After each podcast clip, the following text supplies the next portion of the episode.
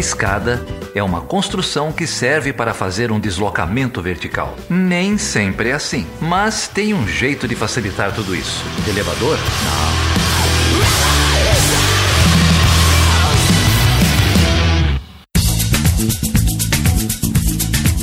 Seja bem-vindo e seja bem-vinda a mais uma edição do Chutando a Escada. Meu nome é Felipe Mendonça. Eu sou Geraldo Zaran. E hoje, Geraldo, a gente vai falar com quem, cara? Ah, cara, hoje a gente tem um papo com a Rosana Pinheiro Machado, cara. Nossa, que alegria, que honra, bicho. Eu sou fãzaço da Rosana. Que alegria tê-la aqui. Estamos divulgando aí só a Rosana para fazer um, um, papo sobre assédio na universidade, fuga de cérebro, saúde mental para ficar um papo gostoso, só com ela mesmo. É verdade. A Rosana, se você não conhece a Rosana Pinheiro Machado, você tá errado. ela, ela tem uma coluna muito lida no The Intercept, a gente até fala bastante, né? De, de principalmente de dois textos dela lá no Intercept. É, uma chama, um texto chamado A Guerra na Educação Piora a Já Frágil Saúde Mental nas Universidades, e um outro texto chamado Fuga de Cérebros e Autoexílio, o governo Bolsonaro reacende o trauma da ditadura. Então a gente, eu recomendo que você leia os textos, caso você goste do papo de hoje. E ela também acabou de lançar um livro é, chamado Amanhã Vai Ser Maior, um livro publicado pela editora Planeta. O título do livro todo é Amanhã Vai Ser Maior: O que aconteceu com o Brasil e possíveis rotas de fuga para a crise atual. É isso aí. O link para o livro também está aí no, na descrição desse post.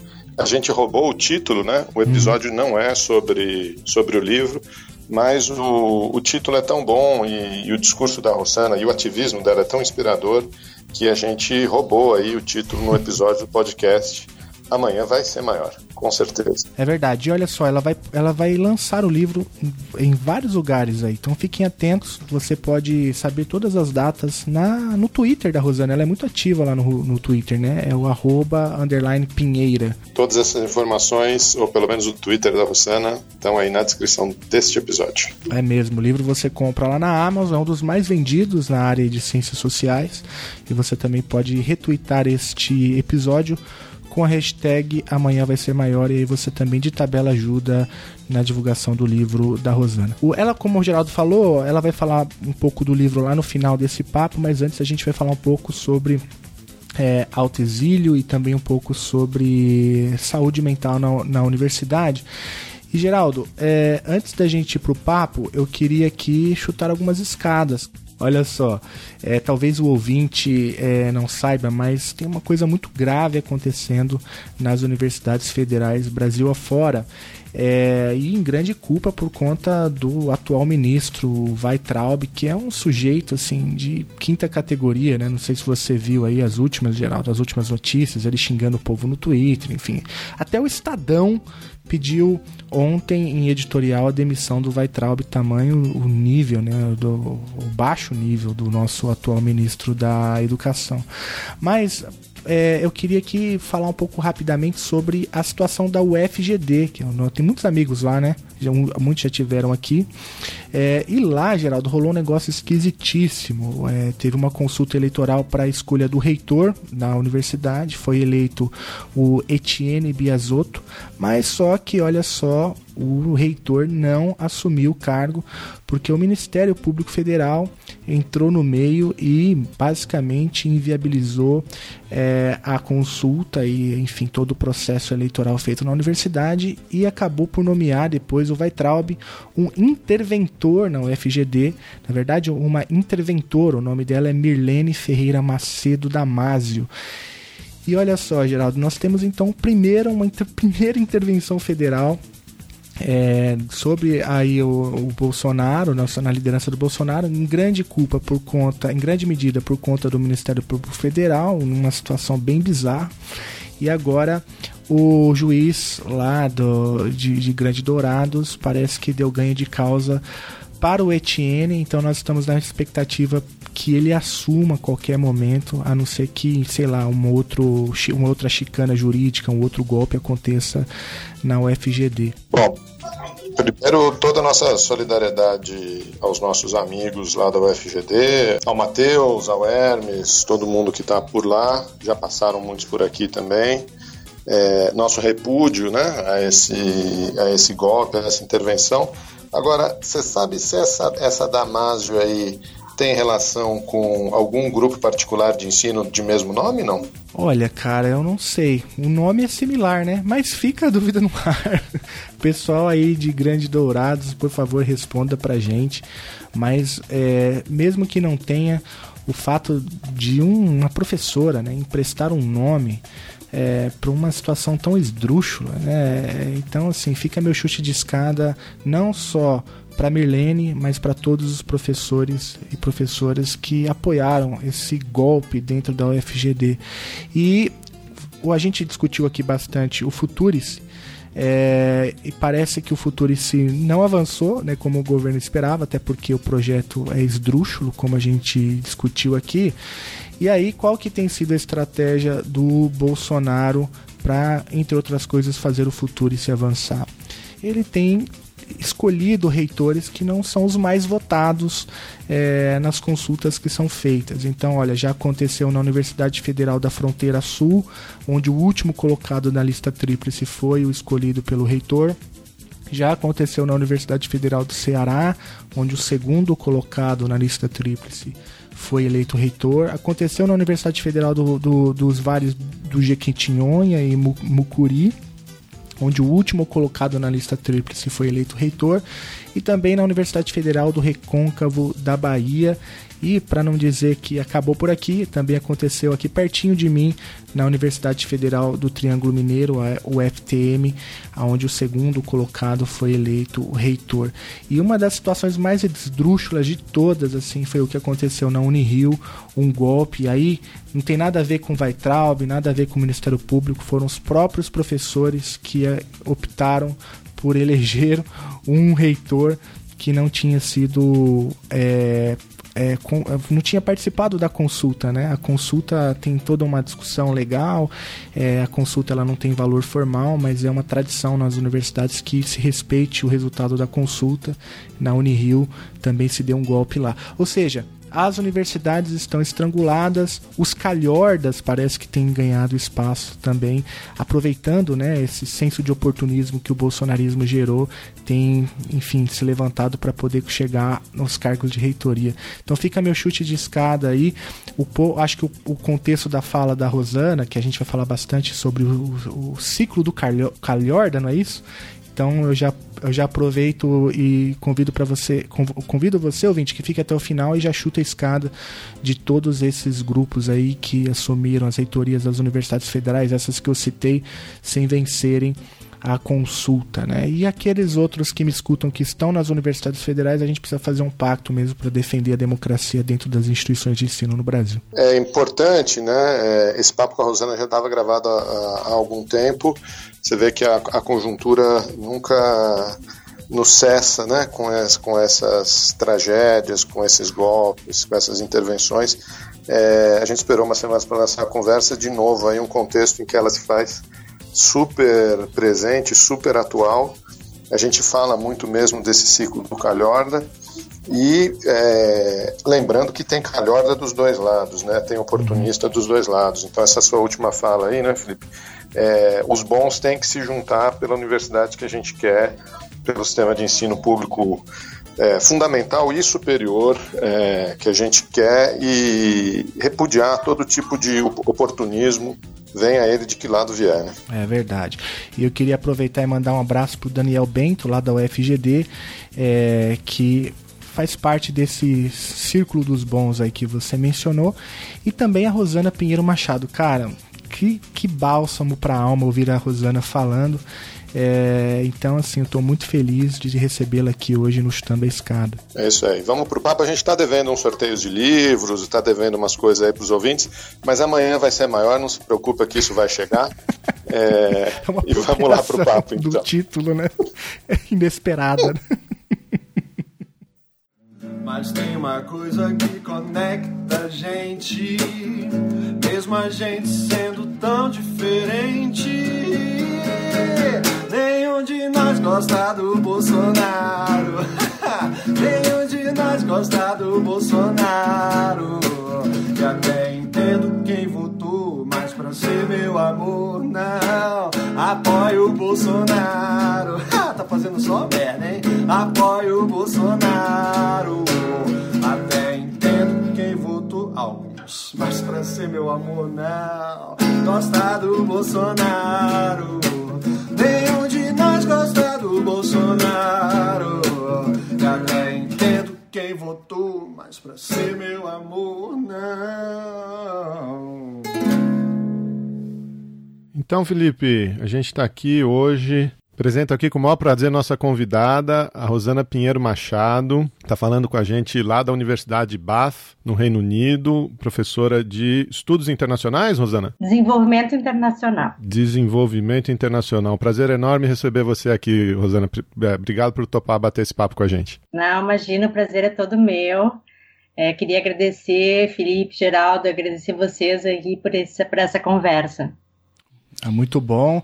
Queria já dizer aqui no ar que eu sou seu fã, né? Eu acompanho tudo que você escreve. E o ouvinte desatento talvez não saiba, mas a Rosana tem uma coluna muito importante no The Intercept, né? Ela já escrevia no Intercept antes de ser cool, né?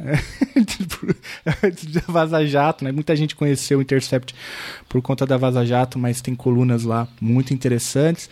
É, eu eu tô muito interessado em te ouvir falar sobre desenvolvimento internacional, que é a cadeira que você ocupa, mas aí eu já deixo aqui um convite para te receber numa outra oportunidade, porque hoje eu queria te ouvir falar é, sobre um outro tema, que é um tema que para a gente no Brasil, especialmente nessa conjuntura, é um tema muito importante e que foi objeto de é, dois textos seus no Intercept. Né? Um foi o Fuga de Cérebros e Autoexílio, o governo Bolsonaro reacende a, o trauma da ditadura, um texto que você escreveu lá em agosto.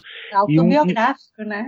É autobiográfico, é. E eu queria até é, te ouvir também contar um pouco essa história. vou deixar, caso o ouvinte não tenha tido contato com esse texto, eu vou deixar o link aí na descrição desse episódio e um, um mais recente, que é o A Guerra na Educação Piora a Já Saúde Mental nas Universidades.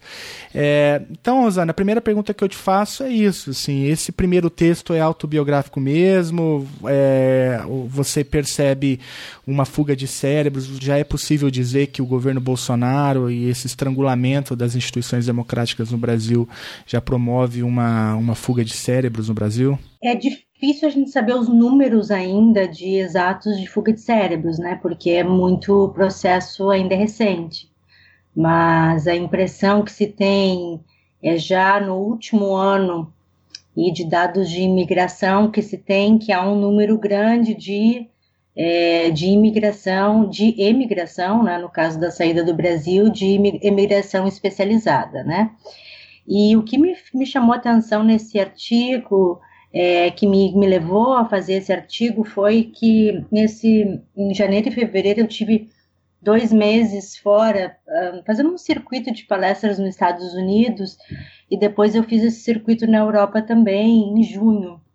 Me chamou muito a atenção é o fato de que é, pensando que foram mais ou menos eu não sei exato o número certo de palavras mas foi assim uma maratona foi cerca de talvez 30, 40 palestras é, em, nesses três meses no total, e encontrando brasileiros é, em números é, 10, é, no mínimo 10 brasileiros por palestras. Eu estou falando esses números para a gente ter uma dimensão, é, somando isso, é todas essas pessoas que eu encontrei, que a gente pode falar aí de dezenas, centenas, todas diziam que não queriam voltar para o Brasil.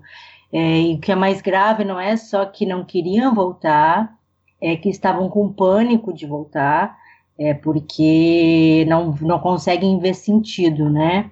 E também já vinha muito tempo trabalhando, sempre em contato com os alunos é, da, da, do Ciências Sem Fronteiras, e aí a gente já vê assim que esse também, esse esse esse grande contingente que migrou, ele está muito em pânico em voltar, ou está voltando em condições é, muito precárias, né? Porque é todo um, é, a gente ainda tem toda uma geração na rua é, de, é, de pós-doutorandos é, e de doutorado sanduíche, doutorado integral, e que agora não vê nenhuma perspectiva de voltar. E não só não vê perspectiva, como se vê pensando para que que eu me qualifiquei se eu, não, eu, sou inimigo no meu país, né? Então eu acho que isso é o mais mais grave de tudo e as pessoas em desespero, assim, em, em Portugal, que é onde, né, os imigrantes então, os imigrantes estão, vão, né? Eu acho que é o segundo destino, Portugal, depois dos Estados Unidos. É, os postdocs que eu encontrava lá eram, assim, pessoas de excelência internacional, evidentemente, e dizendo que iam trabalhar como garçom, assim. E isso, é isso é um pouco é, desesperador, né? Porque como eu escrevi no artigo, assim, um país que exporta, não só exporta, né, o seu cérebro, exporta e diz vai e não volta é um país miserável, né? Um país que, que, que fracassou, né? É, então é um pouco esse o contexto e também de alguma maneira o meu próprio contexto, né? Porque eu voltei para o Brasil há três anos com, com muita vontade de, de ficar no Brasil é, e aí também, né? Quando eu estava em Oxford, eu fiquei quatro anos em Oxford antes de antes de voltar para o Brasil e foi aí que eu encontrei muito dos alunos, comecei a, a, já trabalhava com eles nessa militância, um pouco, né, nesse ativismo de adoecimento acadêmico, e tive muito contato com os estudantes do Ciências Sem Fronteiras do Reino Unido naquele momento. E, e, e, o, e o que eu quero dizer é que não estou falando simplesmente de pessoas que não querem voltar, eram pessoas que tinham o seu sonho de vida de voltar pessoas que acessaram muitas vezes a universidade pela primeira vez e que, e, que, e que acessaram e que de fato tinham um sonho de construir uma carreira no Brasil e que, é, e que aí não é assim, aquele estudante que foi lá, gostou e depois não quer voltar. O estudante que, cujo sonho era retornar ao Brasil. Eu acho que isso é um pouco também da minha história, né? Porque é, eu tenho é, quem me acompanha nas redes sabe, eu tenho um envolvimento político e afetivo com o Brasil muito grande. É, é claro que hoje eu estou muito bem, é, eu estou num emprego muito bom e isso, isso é bom para mim, mas é, é, talvez as coisas pudessem ser diferentes, né? Porque não houve, não tem, né? A gente tem, vem de um estrangulamento aí muito grande, né? De não tem concursos, né? É, os concursos que tem as universidades estão cada vez em situação mais precária, então é um quadro de, de mandar a, a sua gente embora, né? Rosana, é, deixa eu. Lógico, a gente não tem dados ainda brutos, né? Enfim, empíricos de, dessa fuga de cérebros. Mas eu, eu, me ocorreu uma coisa aqui, eu que, queria ouvir é, da sua experiência, e, inclusive dessas viagens, desses círculos que você fez, né? Porque a gente está conversando com você, você está uh, ah, contando dessa situação trágica uh, que a gente vive no Brasil em geral e na academia em particular, que acabou uh, levando pela sua não sei se foi exatamente uma opção ou, ou, quase que uma necessidade de sair de novo. Né? A gente conversou aqui no começo do ano com a Márcia Tiburi, é, exatamente no momento também que ela fazia uma escolha é, parecida, né? Também uma intelectual, uma acadêmica, que também com, com muito ativismo, no caso dela até, é, enfim, concorreu ao governo do Rio. É, eu posso lembrar também o caso da Débora Diniz, professora da UNB, uhum. e também foi é, obrigada a é, sair do país. Você acha que é, essa, essa perseguição ela é particularmente contra as mulheres? Tem um, tem um, um viés de gênero aí também? É, nessa, nessa violência, nessa brutalidade, nessa agressividade, é, que, que acaba tendo isso como, como resultado? Ah, essa é uma excelente questão, né? É, sempre tem um componente de gênero, né? Eu acho, mas eu não, não sei exatamente se.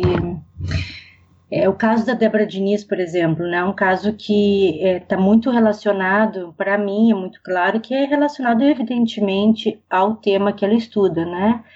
É, porque, e aí a questão de gênero, evidentemente, porque ela estuda gênero e, e sexualidade, né? Então, É, por um lado, acho que no caso da Débora é um caso evidente de dessa, dessa onda, né, que ela não não só ela é misógina, mas também fundamentalista, é, ainda mais ela trabalhando com direitos sexuais, né? Então é, é muito claro que, que tem um recorte, no caso temático, em relação à, à luta dela, principalmente a luta, a luta que ela vem travando há muitas há muitos anos, já há décadas, em relação ao aborto, né? É, e, e, com a Márcia Tiburi, não há dúvida, né? Eu é, todo é, e, e, fico pensando também de alguma maneira eu, né? Eu, acho, eu não conheço em detalhes. É, eu gosto muito, me dou muito bem com, com a Márcia. É, só que eu não, não tive a oportunidade de encontrá-la ainda para saber é, para saber exatamente é, o motivo da, da, da, sua saída, né? Mas é sem dúvida a maneira toda como o processo foi feito, desde a eleição, eu encontrei ela, a gente se encontrou a última vez num voo, foi antes da campanha. E ela já estava muito preocupada com as ameaças para a família dela, né? Especialmente para a filha dela. É, e, e, e, e, eu me lembro que, que eu escutei aquilo com, com é, é, com muito medo, assim, de que acontecesse alguma coisa à sua família, aquilo já era uma coisa que vinha, e, e quando eu recebi a notícia, eu fiquei realmente muito, é, muito triste e muito espantada, e também pela maneira como muitas pessoas, às vezes, desdenham também o tema, acham que as pessoas simplesmente estão indo embora porque tiveram uma oportunidade melhor, né, e que é, o que não é verdade, né, porque as pessoas estão indo porque por falta de oportunidades, por falta de valorização, por medo, por ameaça, no caso da Débora Diniz, né, ela tem, ela, a Débora Diniz é, é ameaça de, de vida, de morte todos os dias, né, eu imagino que o que se passou com, com a Márcia, eu não sei detalhes, mas é de uma, uma série de intolerâncias e ataques e ameaças é, que sem dúvida a questão de gênero também é, também conta, né? É porque no meu caso eu via muito, eu não sou não sou ameaçada, eu sempre faço questão de deixar claro que eu nunca sofri ameaça de morte, mas eu sou muito atacada. Eu comecei a ser atacada é, sistematicamente é, sistematicamente nos últimos tempos e com ameaças assim de ataque físicos, né, principalmente de, de levar uma surra na rua, né, esse tipo de, de ameaça. É, nunca sofri ameaça de morte por esses grupos, né, que sabem teu endereço, que te perseguem. Isso não foi o caso, mas sem dúvida o fato de eu ser uma mulher no debate público e, e acredito que com a Márcia também, a Márcia é muito mais, né, e candidata a governadora. É, é, é, isso a, a, reação misógina é muito maior, né? E a gente vem numa onda, numa onda já desde o impeachment da Dilma, que é uma onda de uma, uma onda de calar mulheres, né? Uma onda de retrocesso é, e, que, e, e, que além de ser uma onda de ódio contra as mulheres, uma onda misógina, é, eu também percebo e acho que é o meu caso e o da Márcia de também é, muito menos apoio é, institucional e, ou mesmo muitas vezes até de, de apoio público, né, de, é, por sermos mulheres, porque é, já vi muitos casos de um professor, por exemplo, sofrer um, é, um é, uma censura e, e, e, o tipo de apoio que se tem institucional também é muito, eu vejo que é muito maior. É, eu acho que nós mulheres estamos numa condição muito mais vulnerável para esse tipo de violência, que é uma que, que nós, né, é ameaça de morte, sempre ameaça de estupro, ameaça de surra, e ao mesmo tempo eu não sei, além desses grupos de ódio, meu ponto é, eu não sei se a gente tem também essa proteção institucional e, e mesmo apoio do, do, do público, é como, como muitas vezes quando acontece um caso com algum intelectual homem, se a gente teria igual.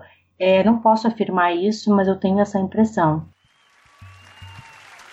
Senhores, sou um poeta, um multipétalo, uivo, um defeito, e ando com uma camisa de vento ao contrário do esqueleto. Sou um instantâneo das coisas apanhadas em delito de paixão. Sou uma impudência mesa posta de um verso onde eu possa escrever. Ó oh, subalimentados do sonho, a poesia é para comer. Hoje você é quem manda, falou, tá falado, não tem discussão. A minha gente hoje anda falando de lado e olhando pro chão. Você que inventou a tristeza, inventou de inventar toda a escuridão. Você que inventou o pecado, esqueceu-se de inventar o perdão. Apesar de você, amanhã há de ser outro dia. Eu pergunto a você. Rosana, é muito interessante isso que você falou. O, o texto, né, eu recomendo que todos leiam. Tem uma passagem no texto que diz lá, né, pesquisadores veem que seus dados não importam, intelectuais são perseguidos como doutrinadores, e segundo, seguindo a lógica fascista, estamos diante de, um de uma inédita estigmatização do conhecimento acadêmico no Brasil, que transforma o cientista no inimigo interno a ser destruído. É, fecha aspas. Né? O, o, esse trecho é um trecho bem, bem interessante, ainda completa. Né? Para quem não tem estabilidade no Brasil, só resta a rota de fuga forçada. Né? É, eu, eu, acho interessante na primeira parte da sua fala, porque é, não, não, se trata, o texto não, não, não trata de pessoas que, que, que desistiram do país. Né? É, olha, olha, eu tenho condições de, de sair do país, então eu, eu vou sair do país né, e vocês que, que se explodam. Não, não se trata disso. Né? Eu já ouvi algumas críticas desse tipo, principalmente ligado a alguns movimentos é, populares aqui da cidade onde eu moro, né? Ah, principalmente o pessoal mais pobre, pessoal, movimentos negros, falando: olha, vocês têm condições de sair, a gente não, a gente vai ficar. O que você traz é um outro elemento, né? uma outra abordagem. São pessoas que gostariam de, de, de voltar, mas não podem porque não tem, não, condições, não tem condições, porque foram eleitos inimigos do, do Estado. Né? É, e aí, é, se, se isso faz, se eu entendi bem então o argumento, eu queria já estender a conversa para um, esse contexto mais amplo. Né? Além do, do, desses pesquisadores serem portanto, escolhidos como inimigos do Estado, há um, um, um, processo de adoecimento generalizado, não é? Não só entre pesquisadores, professores, mas, enfim, todo o, o universo intelectual no, no, país, que envolve universitários, envolve toda a comunidade acadêmica. Esse, inclusive, é um objeto do seu segundo texto, esse que eu citei, né? É, que trata um pouco mais, aí sim, de adoecimento, mas eu percebo que um texto tem uma relação com o outro, né? Eu acho que um é um, uma extensão do outro. Faz sentido isso? Não, sem dúvida.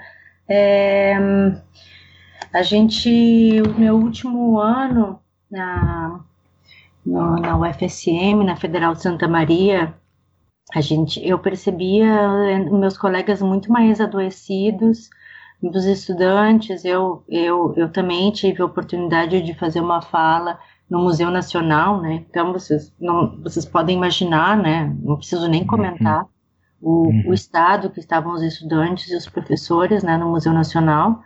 É, mas não só, eu, eu, eu é, toda a minha andança no, antes, antes de voltar para a Inglaterra no último, no último semestre, no primeiro semestre, a gente via estudantes muito, muito é, apáticos quase, né? É, mas é, Aí vou fazer um só um parênteses, porque na verdade eu, eu, vejo uma contradição aí, eu já volto aí, a esse ponto, eu até desenvolvi isso no artigo.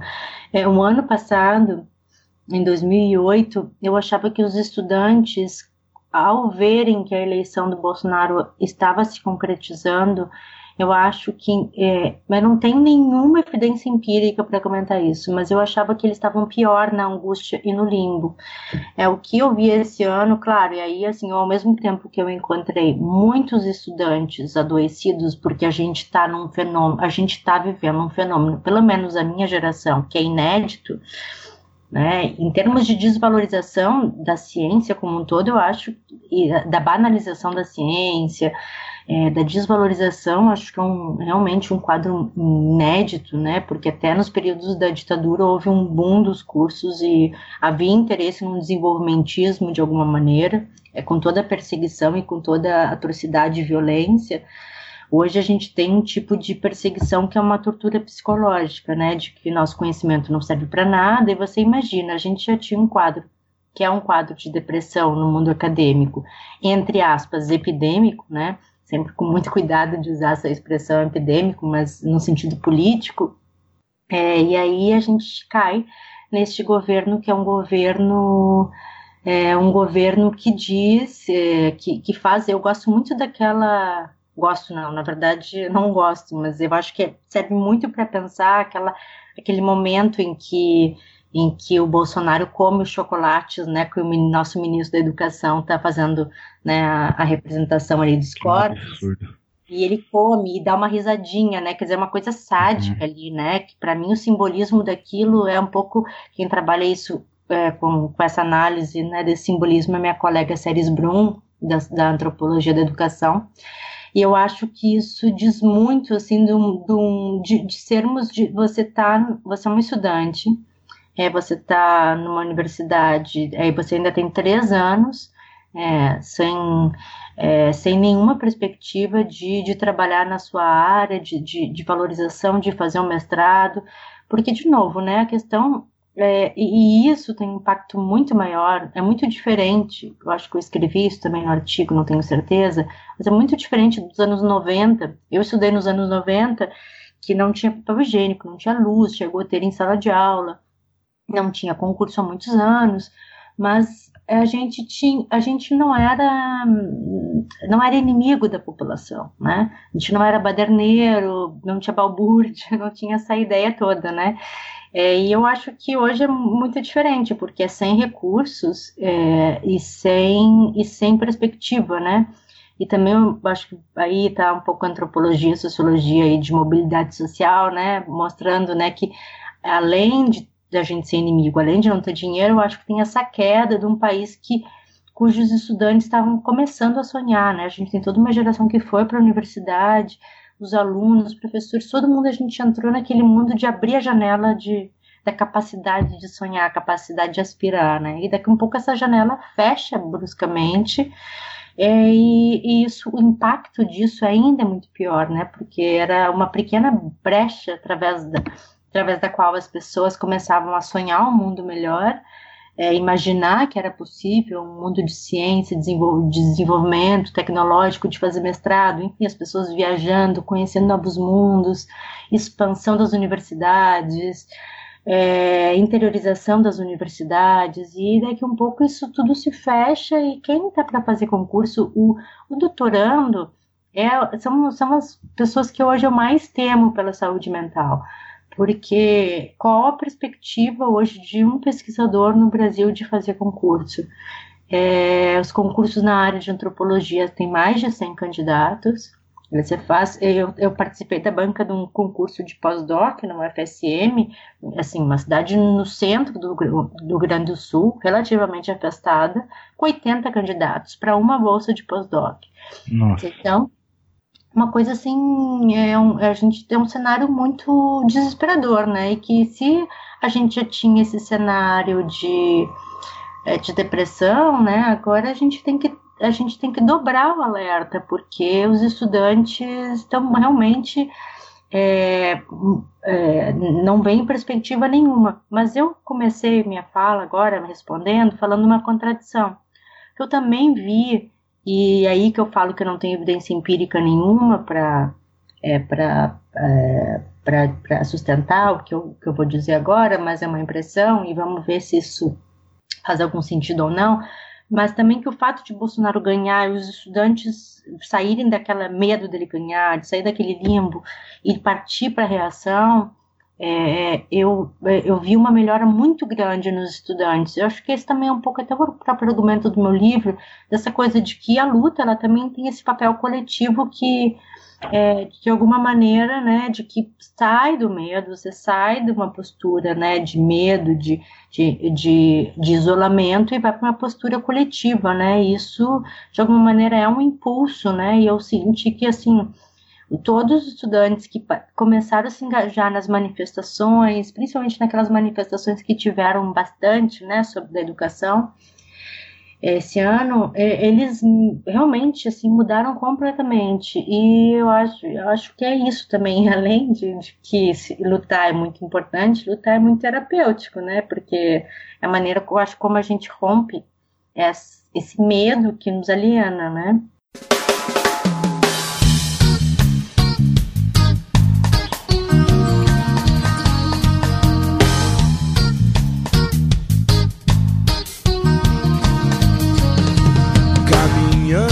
Cantando e seguindo a canção.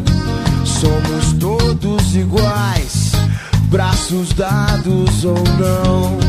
Nas escolas, nas ruas,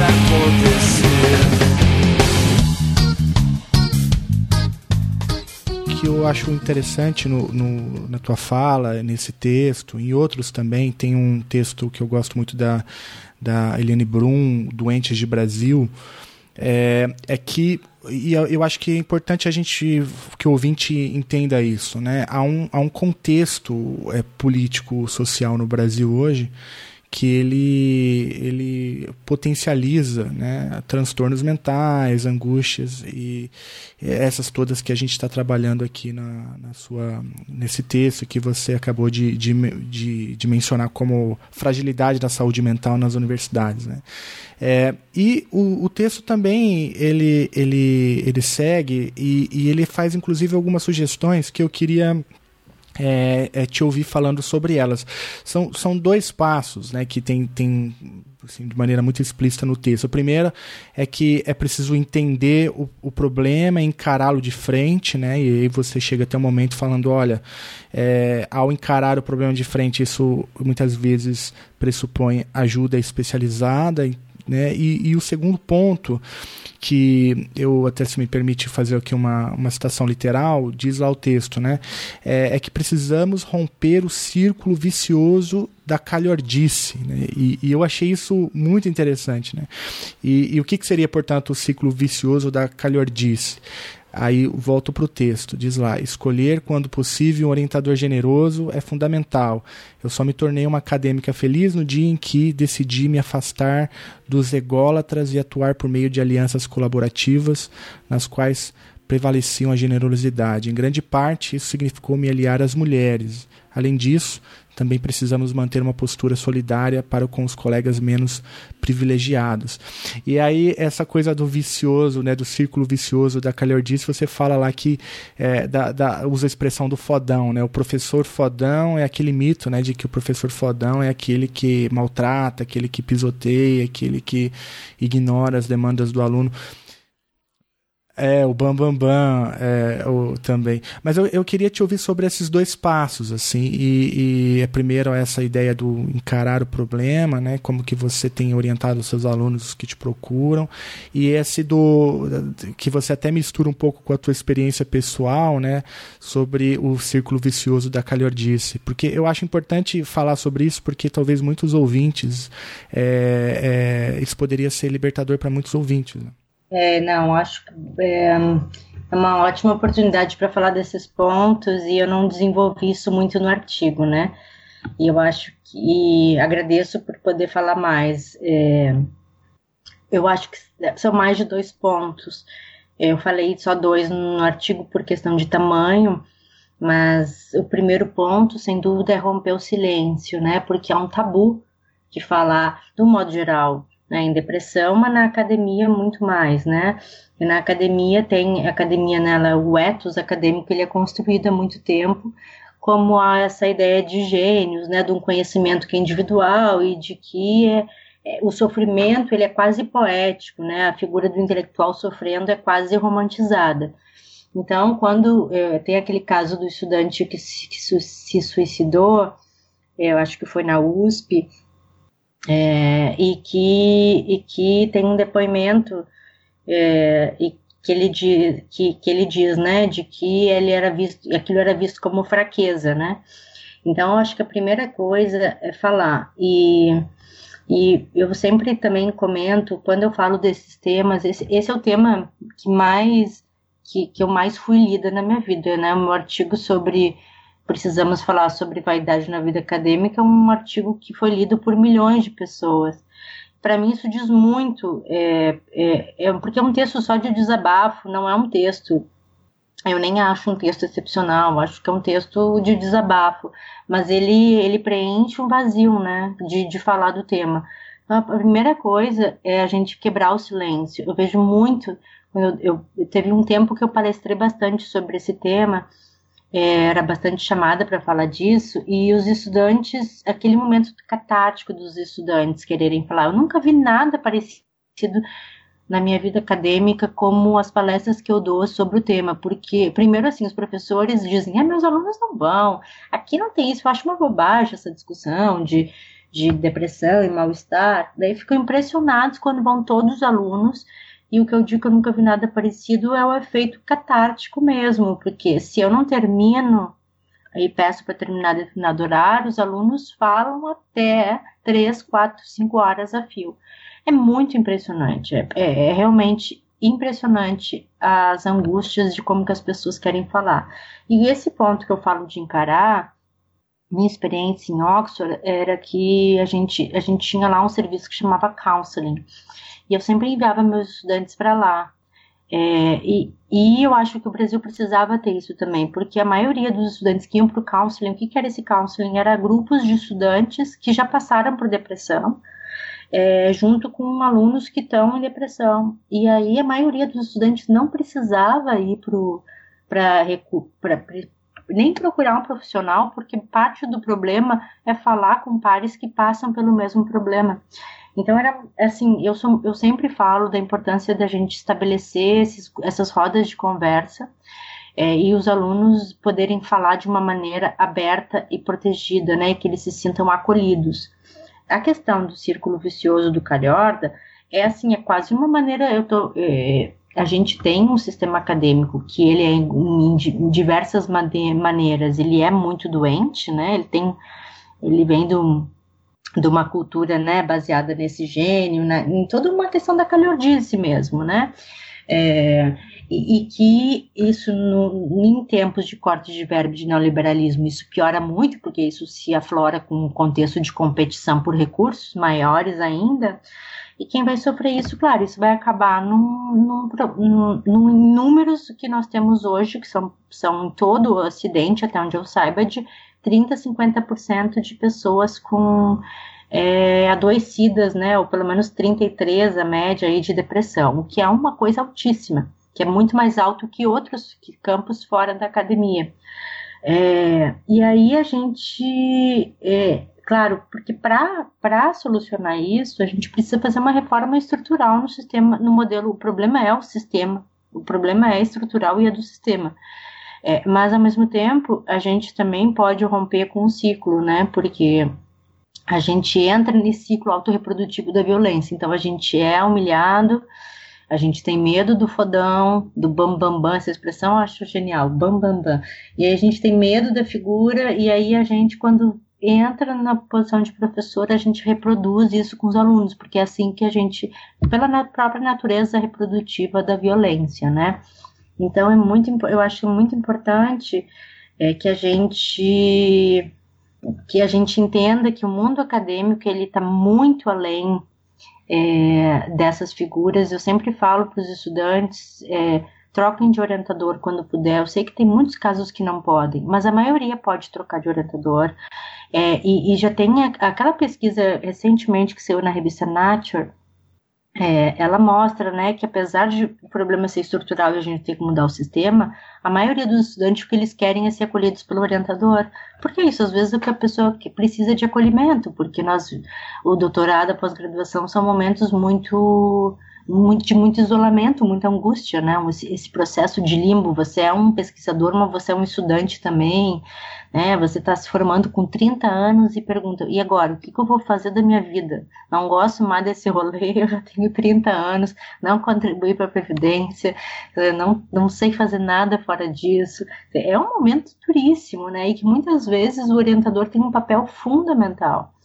É, e aí eu acho que é importante se aliar, é, construir mesmo, assim, a minha vida hoje eu tenho uma vida muito mais saudável, porque é isso, eu, eu trabalho com colegas é, que, que eu acho que são brilhantes, mas que eu também acho que são humanamente brilhantes, né, porque para mim uma pessoa que é um calhorda e que escreve e que escreve bem, eu não estou interessada hoje nessas pessoas, eu estou interessada em pessoas que são humanamente também brilhantes e que, e que a gente possa é, reverter um pouco esse ciclo, né? Esse ciclo, é, esse ciclo virtu, esse, vicioso, né? De que dessa natureza reprodutiva, a gente tem que é, eu acredito muito que o tempo de, dos calhordas na academia está acabando, né? Também, também tem isso, né? Porque cada vez mais. Essa é uma geração que não tolera mais assédio, que não tolera mais abuso, que não tem uma paciência para é, para piadinha racista, machista, homofóbica em sala de aula e que está cada vez denunciando mais.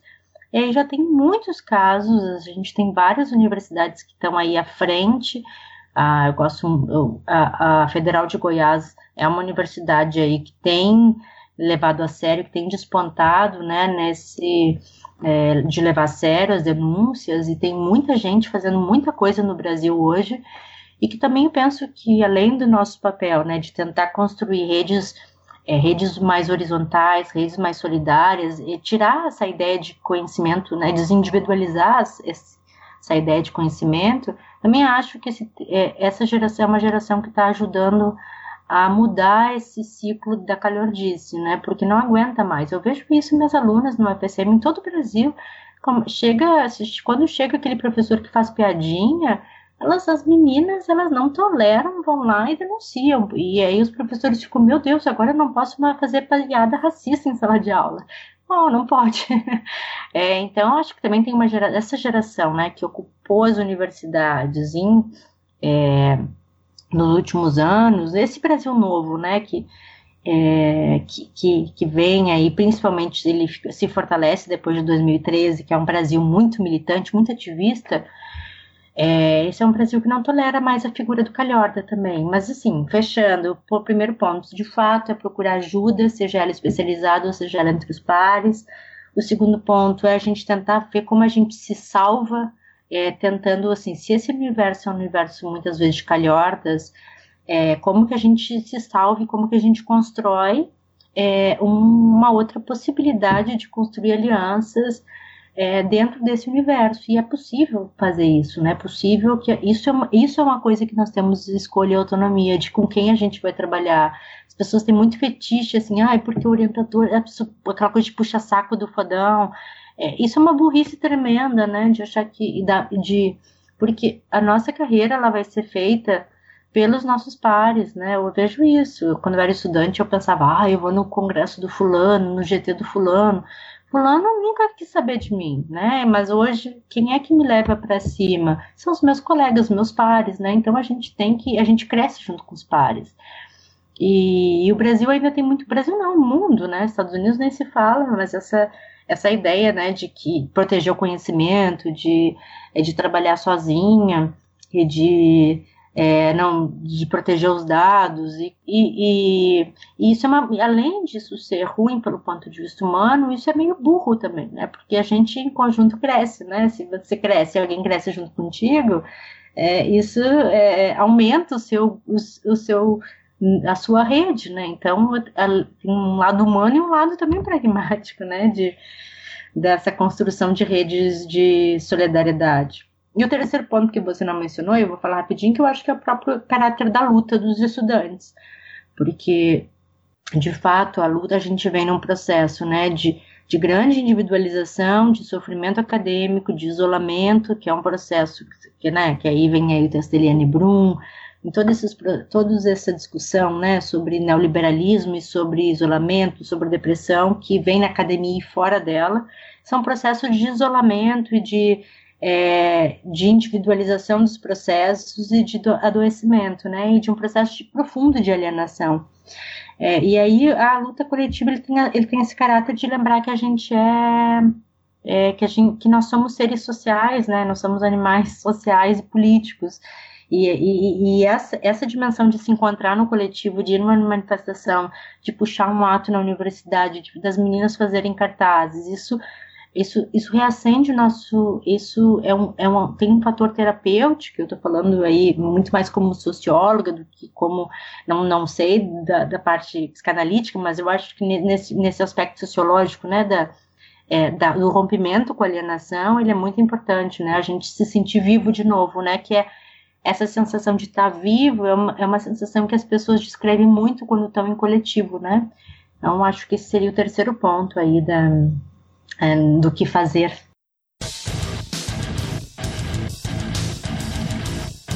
Você está ouvindo Chutando a Escada, um podcast de política internacional e divulgação científica em relações internacionais. Para apoiar este projeto, acesse chutandoaescada.com.br/apoio.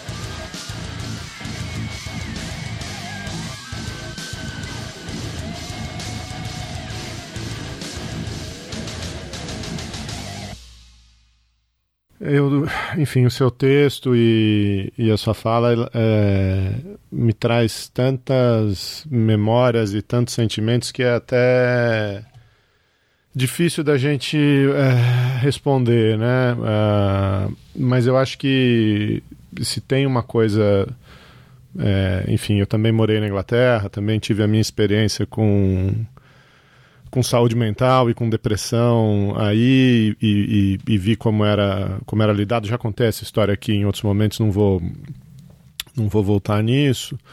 É, mas eu acho que a gente já parte como você falou né de um sistema que é doente né a, a maneira como a academia está estruturada é, favorece muito o, o isolamento, a, a, competição, a, faz aflorar essa, a, essa, essas, enfim, essas características, né, ou essas tendências nas pessoas. E aí, é, num momento como esse, né, é, onde não só você tem é, essa tendência é, neoliberal na academia, de, de mensuração, de, de produtividade, índices quantitativos, etc., é, mas agora você tem um, um governo é, claramente agressivo e avesso à ciência, né? É, e aí a, a, a quantidade de, é, de enfim de pessoas que você essa coisa que você estava falando né do do bambambam bam, bam, ou esse ciclo é, eu acho que isso se, se, exacerba numa medida que mesmo as pessoas que você achava que estavam do seu lado da trincheira é, começam a se mostrar cada vez mais preocupadas com a sua segurança individual, a sua, uh, enfim, o seu quinhão ali do, da, da, academia, do departamento, do que quer, uh, Nossa, do que quer que seja, né? É, então, enfim, eu, eu, te, eu tenho, tenho muita história para contar. O Felipe tem muita história para contar também de, de, de, perseguição, de pessoas que é, enfim, de, de como um, um, um, contexto, uma situação onde você achava que estava tudo. Estava é, todo mundo remando para o mesmo lado, de repente essas tendências começam a aflorar. No, no, momento em que o ambiente muda, que as tendências mudam, que as projeções mudam, é, é, todo, todo esse, esse é, caldeirão começa a, a se mexer. Né? É um salve-se quem puder, né? É o que, que é muito triste, né? Porque é um pouco isso, né? Esse, esse, essa é, a crise aperta e o que se precisa de solidariedade coletiva, né? E, e, o que a gente vê é quem é que vai conseguir a sua máscara de oxigênio primeiro, né? É desesperador. É, e, e, e, aí, para voltar no começo da conversa, né? É, ainda com uma narrativa é, às vezes meritocrática ou às vezes de desclassificação. Ah, mas o fulano saiu, é, ele só pensava nele mesmo, ou ele foi, ele foi para um lugar melhor, foi para o exterior, foi para não sei aonde. É, não, o fulano foi vítima de assédio, o fulano foi vítima de perseguição, o fulano foi vítima de é. violência, né? É, muitas vezes das próprias pessoas que acabaram é, ficando, né? Então tem uma narrativa muito, muito cruel aí, né? É, não segurou o tranco, né? Ou Exatamente. também tem e isso também uma coisa assim que dessa coisa que, que é um pouco estrutural da academia de alguma maneira é o pequeno poder, né? Porque a academia é o lugar do pequeno poder. Você pega a chefia do, do departamento e se agarra com aquilo. É, para muitos, né, aquilo é uma grande coisa. É, e para muitos, aquilo é uma passagem, é um trabalho muito importante. Todos, meu respeito a quem faz trabalho administrativo no Brasil, mas eu estou pensando naquele estereótipo, né, da pessoa com, com um cargo temporário, que, que é um cargo localizado no tempo e no espaço, um cargo específico de um, de um determinado departamento e que a pessoa né, se, é, se agarra aquilo né, como, como uma coisa mais importante do mundo. Né? E isso, o cargo ou a posição de professor, seja o que for, né? É, e esse estereótipo ele é muito ruim também, porque quando, quando o estudante desponta, o sistema desponta em termos de ser brilhante, o sistema todo, né, ele vai se reorganizar também para que para expulsar também é, esse estudante, né? Porque o sistema, a lógica do sistema é que ele se mantenha sistema do jeito que ele é, né?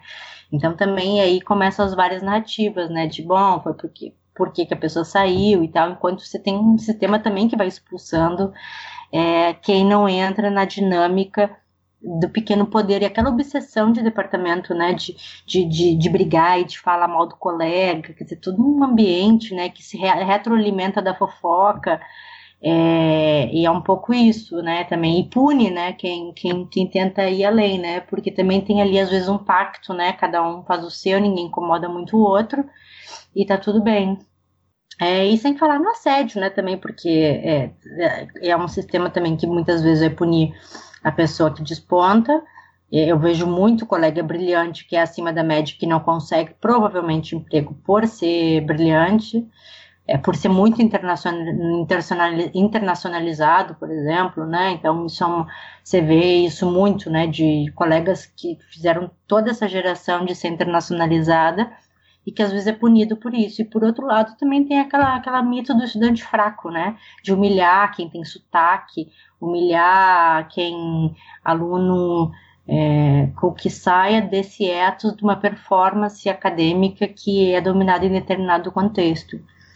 E eu sempre falo em três níveis assim, né, desse problema acadêmico. O primeiro que é do próprio ethos, né, você aí na Inglaterra em Cambridge sabe, né, que o modelo Cambridge Oxford é um modelo que que, de isolamento, de muro aristocrata, e a gente tem o mesmo modelo hoje, mesmo no Brasil, porque né, nosso modelo é colonizado, a gente tem o mesmo modelo cultural uh, de universidades como Oxford e Cambridge, e principalmente né, as, as universidades francesas, que é o um modelo aristocrático, do conhecimento, do intelectual, num sistema neoliberal que não te dá tempo para ser esse intelectual gênio que vai pensar as ideias e que vai ter tempo e, e que vai ter poder, né, se dedicar num sistema neoliberal sem recursos, né? E essa, a segunda camada é essa. Tem primeiro um, um ethos que é aquilo, né, que o Bourdieu falava, né, desse homo acadêmicos, que já é um ethos, né, extremamente de competição, de, de destruição de egos, né? Por outro lado, você tem o neoliberalismo e agora você tem o autoritarismo, né? Então são três camadas é, que juntas é uma bomba relógio, né? Uma bomba relógio. E é uma batata quente também, como eu escrevi na, no artigo, porque ninguém sabe como lidar com isso hoje mais, né? Porque a gente tem uma bomba nas mãos e fica todo mundo passando a bomba, porque é muito é mais um problema para a gente encarar, né? Mas assim, eu acho, eu fico de novo, eu quero ressaltar e agradecer a oportunidade de falar disso e com tempo, porque eu acho muito perverso quando as pessoas dizem para mim que eu não posso mais fazer esse debate porque é, porque a gente não é hora de como se ah você está entregando é, como é que é prato cheio para direita, né? É, então tá, a gente deixa nossos, a gente põe todos os nossos alunos sofrendo e nossos colegas, não só alunos, nossos colegas que estão sofrendo, é, a gente põe tudo para debaixo do tapete, porque isso é prato cheio para direita. Mas, mas, como assim prato cheio para direita? Porque isso seria, é, porque a ideia é de que isso é, a gente está falando mal das universidades públicas, né, em plena hum. época de desmonte. Então é hum. sempre essa retaliação. Você vai falar da universidade em época de desmonte, essa é uma crítica que eu recebo há muitos anos, né? Muitos anos.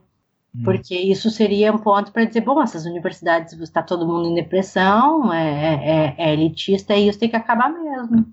É que é muito complicado, de fato, mas assim, o problema é que o Bolsonaro piora um sistema que já era complicado, né? É, eu já inverteria essa lógica, né? É, que, em que outros espaços, em que outros espaços se discute isso abertamente, se não na universidade, né? Então, é, esse argumento do prato cheio para a direita não faz o menor sentido. Eu concordo com você. É, é, a universidade é o, é o, é o fato da universidade pensar inclusive os seus próprios problemas mostra a importância da universidade, né, como um espaço autônomo de reflexão. Então, é, e como você disse, né, o, o, as pessoas estão sofrendo hoje. Né, são, você usou a palavra é, com muita cautela, né, você usou a palavra epidemia, né. É, e, e, todos nós aqui que temos vivências na, na, na, universidade, a gente sabe, né? Tem aluno tirando a própria vida, tem, tem muita gente machucada. Então, acho que esse é um tema urgente, né? Uhum. Os alunos não estão comendo, os alunos não estão dormindo, uhum. eles estão medicados para acordar, eles estão é. medicados para trabalhar. É, uhum. Enfim, todo esse quadro eu, eu, eu, tenho uma, eu tenho uma cadeira no, no programa de pós-graduação aqui, é, eu trabalho com metodologia aplicada às relações internacionais, né? E todo semestre eu faço um pequeno survey com eles, né? E eu vou mapeando ano a ano é, a, a, o, o, perfil das turmas. E uma das perguntas que eu faço é sobre o sono, exatamente sobre o sono. E, e assim, é um quadro de. chega a 60% deles falam que não dormem direito, sendo que desses 60, é, metade aí dizem que a pós-graduação piorou demais o quadro, né? É, agravou demais o quadro. Então você tem um universo de mais da metade dos alunos que não dormem, né? É, isso sem falar na mudança de apetite, é, o, o, desânimo, né? É, é, eles se sentem muitas vezes incapazes de concentrar para estudar. Então é um quadro amplo, né? Que, que envolve uma série de questões, o que torna o tema um tema super relevante. Eu, enfim, só queria dar esse chute de escada aí nessas pessoas que falam de prato cheio para a direita, não. É, e para voltar, para voltar nisso aí, pra, prato cheio para a direita, mas tudo bem. Mas que universidade é essa que a gente quer então? Né? É, que modelo uhum, de universidade é pergunta, é essa né? que a gente está tá, tá defendendo? Né? É, se é para manter essa, essa, universidade que oprime, que reproduz bambambam, bam, bam, é, que reproduz sexismo, é, misoginia e, e opressão, é, para que, que, é, que, que eu vou defender essa, então? Né? É, uhum. Então, é, qual que é a universidade que a gente quer? A gente, as pessoas têm que se posicionar, não dá para continuar reproduzindo essas, é, essas práticas sobre uma, uma perspectiva, sei lá, uma, uma uma carapaça, um escudo, não, eu sou de esquerda, sou... e aí você, você vê todo esse pessoal aí, é, é, de esquerda, mas é autoritário, é de esquerda, mas é machista, é de esquerda, mas é... Quer dizer, não, não, não faz Exatamente. sentido nenhum, né? Exatamente, e não, concordo totalmente, assim, é... não, e... É... Obrigada, Felipe, também pelo, pelo, pela, pelos dados. Achei muito interessante que, que você faz esse survey. Fiquei pensando em fazer também. É, e fiquei curiosa para saber se você percebeu também uma, uma, um aumento nos últimos tempos.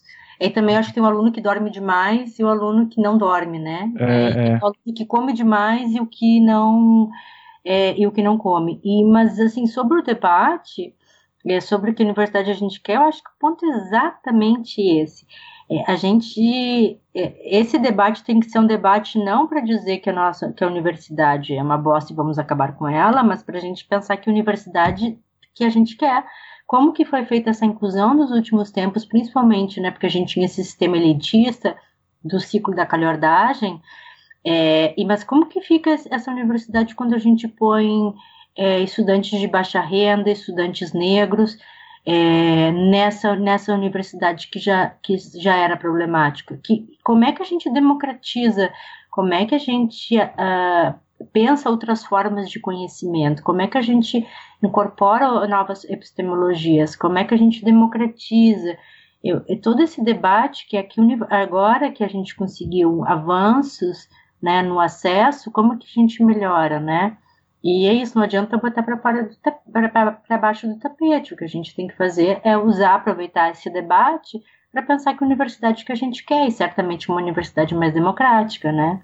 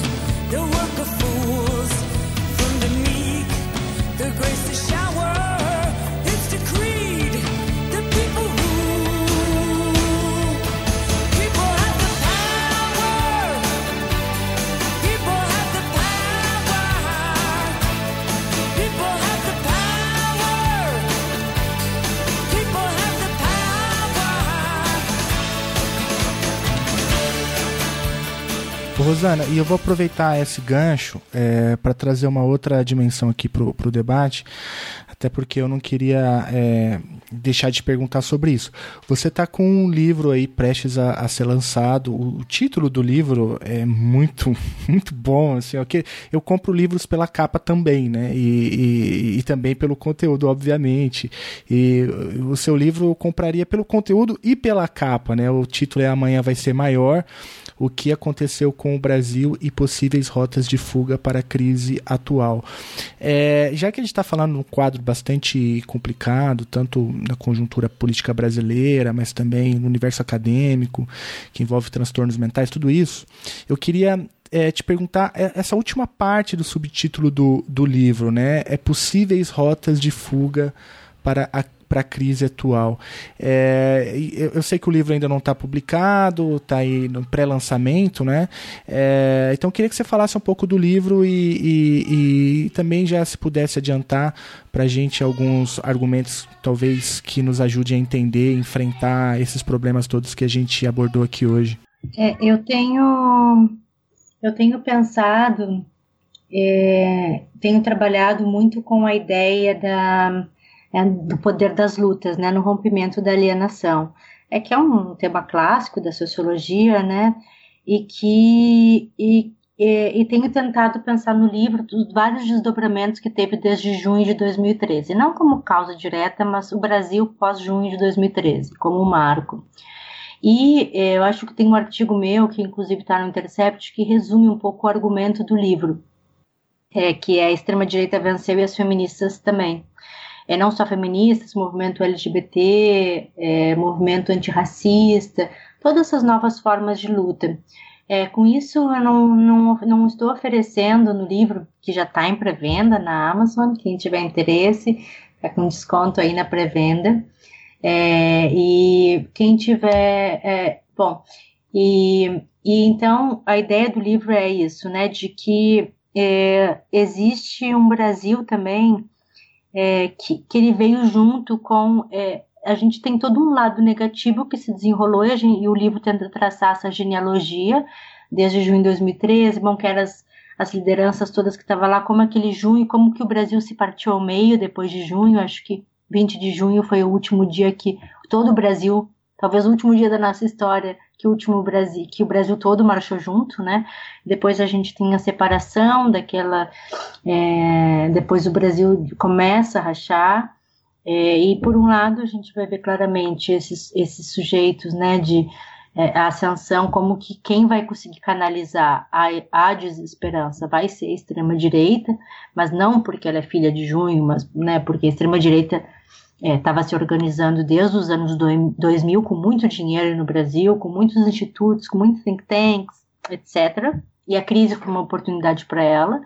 Mas, por outro lado, a gente tem todo um Brasil que também cresce, que é muito importante, isso que eu estou chamando de rotas de fuga, não que eu tenha uma solução para sair da crise, porque é, ninguém tem, é, mas de pensar né, de, de, todo esse Brasil que também é, que, que existe e que é um Brasil muito melhor, né, de, de, das novas formas de luta, né, de do quanto a gente é, o quanto que é, o quanto dessa nova geração, por exemplo, que a gente falava que é uma geração, como eu falava antes, que não aceita a sede de professor, de uma nova geração em periferia de mulheres que vai ser feministas pela primeira vez, porque a gente tem uma geração de feministas periféricas no Brasil, isso é um fato inédito, né? Como que todas essas lutas, né, e essas lutas por modos de vida, é, elas crescem no Brasil, elas fazem de alguma maneira é, tem muito é, tem muito a, tem muito ainda a ser disputado no Brasil ainda tem muito a ser disputado quer dizer o ponto também é que a extrema direita venceu mas ainda tem muito sujeito em disputa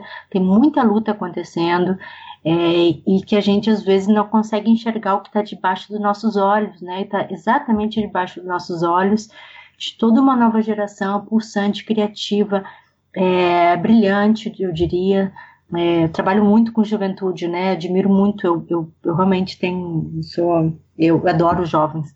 É, eu, eu sinto isso muito dessa geração, né? De que é uma geração mais contestadora e que ela também pode ser uma geração que vá, é, dizer, não sozinha, ela precisa que a gente lute pela democracia, né?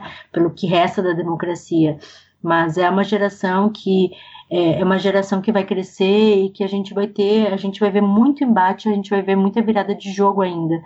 É, e, e, é isso, a gente também tem, tem aí, é, é, é, tem, tem muita luta pela frente, acho, vejo que tem que se aliar essas formas de luta de alguma maneira também é, é um pouco isso, a esquerda também precisa né, o campo, deixar com que essas novas lideranças venham, né, com essas todas essas sementes aí de, né, de Marielle. Eu acho que uh, é a melhor metáfora, nem é metáfora, né, o melhor exemplo para pensar o Brasil é, por um lado, né, a gente tem um homem autoritário, velho no poder, é, com, é, com simpatia declarada à tortura, a regimes ditatoriais, e por outro lado, a gente teve a morte de Marielle, uma mulher negra que representava esse essas novas lutas, né? Mas ela, essa história, ela não é uma história que acabou. É, eu acho que esse é o ponto do livro, né? Essa, essa é uma história que tem muita coisa ainda para acontecer. É, também tem muitas sementes de Marielle que foram eleitas. A gente teve aí um crescimento de, da bancada feminista, de, de, de parlamentares LGBT, indígenas, é, mulheres, negras. É, e é isso, é, tem muito, tem muito ainda para acontecer e, e, eu acho que parte da esquerda é deixar que isso aconteça e permitir que essas novas lideranças é, tomem o seu lugar, né? Porque eu não sei se Marielle, é, é Marielle assim, era um, era um fenômeno, né? Um fenômeno de simpatia, de é, uma, como se diz em inglês, né? Uma força da natureza. Ela era uma força da natureza, mas ao mesmo tempo a gente não sabe é, como que as estruturas é, partidárias é, fazem e atuam para deixar com que essas forças da natureza tomem é, sejam lideranças é, lideranças mesmo no Brasil estejam à frente né das lutas no Brasil. E também tem uma, uma parte da esquerda do grande desafio da esquerda é deixar com que essas lideranças elas elas cresçam e elas tenham voz e sejam estejam na frente né? É, bom, enfim, eu acho que também o livro ele é, é um livro também né, que ele tem é, ele, ele faz uma análise muito ampla do Brasil em todas as etapas do bolsonarismo, desde classe popular, mas o final do livro remete muito a isso, as, as lutas populares das mulheres, o fato que a gente teve aí Marcha das Margaridas com 100 mil mulheres na rua, o fato de que os estudantes estão botando para fora os interventores das universidades, quer dizer, tem resistência em tudo que é lugar. Eu acho que às vezes a gente, é, também por estar adoecido, não vê o quanto de resistência tem por todos os lugares e a gente às vezes fica dizendo que está todo mundo parado. Eu não acho que está todo mundo parado, eu acho que tem muito em disputa ainda é, nessa, nesse jogo que da política brasileira que começou em 2013 e que ainda não acabou. Esse é um episódio. É, esse é um episódio da nossa história e, e, e, e tem muito ainda em disputa.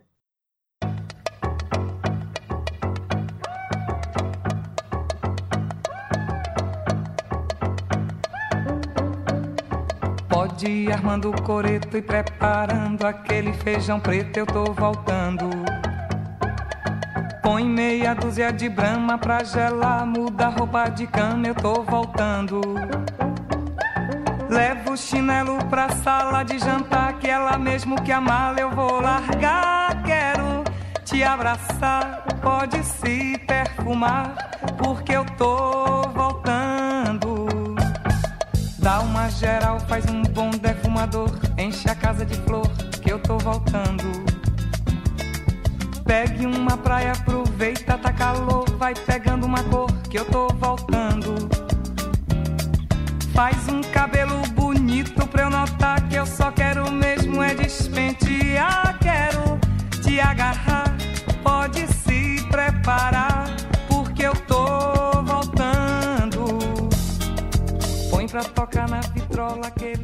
Rosana, é, só tenho a te agradecer. Super obrigado. Acho que essa sua fala é, é, inspiradora, né? A gente, do nosso lado aqui, vai continuar lutando e vai continuar lutando pela universidade que a gente quer, pelo Brasil que a gente quer, pela sociedade que a gente quer, que é uma sociedade progressista, que respeita direitos individuais, que respeita minorias, contra a opressão e, e, e tudo isso aí que a gente vem, vem falando há tanto tempo. É, só tenho a te agradecer é, enormemente. Vou confessar, vou, já fico, o, o, Felipe fez o convite aqui no começo do programa. É, você tem um convite aberto para vir falar aqui com a gente quando você quiser. É, vou confessar que eu conhecia o seu trabalho pelos seus textos em, em jornais e nas redes, é, alguns textos sobre rolezinho lá atrás, alguma coisa Uh, sobre o feminismo sobre o feminismo depois da Dilma. Eu não, não, não sabia que você é, depois fui ver o, o, seu depois de muito tempo fui ver seu currículo e falei nossa essa, essa professora estuda a China foi tem um, um trabalho sobre desenvolvimento internacional tá na tá na nossa área no nosso nunca nunca tive é, a ideia te, te parabenizo mais uma vez por toda a sua trajetória pela sua carreira e principalmente pelo seu posicionamento público face a tantas é, dificuldades e lutas que a gente enfrenta aí. Ah, queria agradecer o convite é mais uma vez e, e confessar para vocês também que enquanto eu estava falando e ouvindo vocês, eu estava pensando, é, é, pensar, tava, a gente estava falando da calhordagem da academia, né? E eu aí conversando é, com dois homens tão assim de uma maneira é, um, um bate-papo tão bom e tão generoso eu me senti tão acolhida é, e, e, queria agradecer também por, por, ter proporcionado esse espaço onde de fato eu, eu me senti muito acolhida e com, com em grande parte pela, pelo brilhantismo como vocês conduzem a, as, o, o, o próprio programa e também pela, pela generosidade de escuta e de fala de vocês. Rosana, eu queria também te agradecer. Eu, como eu disse no início, eu, eu sou fã, eu gosto muito do seu trabalho, eu leio tudo que você escreve. E também tem uma dimensão aí do trabalho que você faz, né, que eu acho que a gente também se inspira um pouco, que é a maneira como você divulga a ciência, né? É, é, linguagem que é uma linguagem que até na linguagem a gente percebe a coerência disso tudo que você falou, né? Que não é uma linguagem que está fechada para o acadêmico na Torre de Marfim, ali no academiquez, né? É uma linguagem que tenta é, é, também ultrapassar os muros da universidade, e isso é muito bom, acho que isso é pra gente também é uma inspiração. E sempre que eu fico desanimado ou com medo, né, eu gosto de entrar lá no seu Twitter e ver a maneira como que você é, responde a tanta opressão, sempre com um coração cheio de ternura. Então também é um, é um bom alimento para a alma te, te ouvir falar e também ler o que você escreve. Muito obrigado pelo seu tempo e tenho certeza que os ouvintes vão adorar como eu.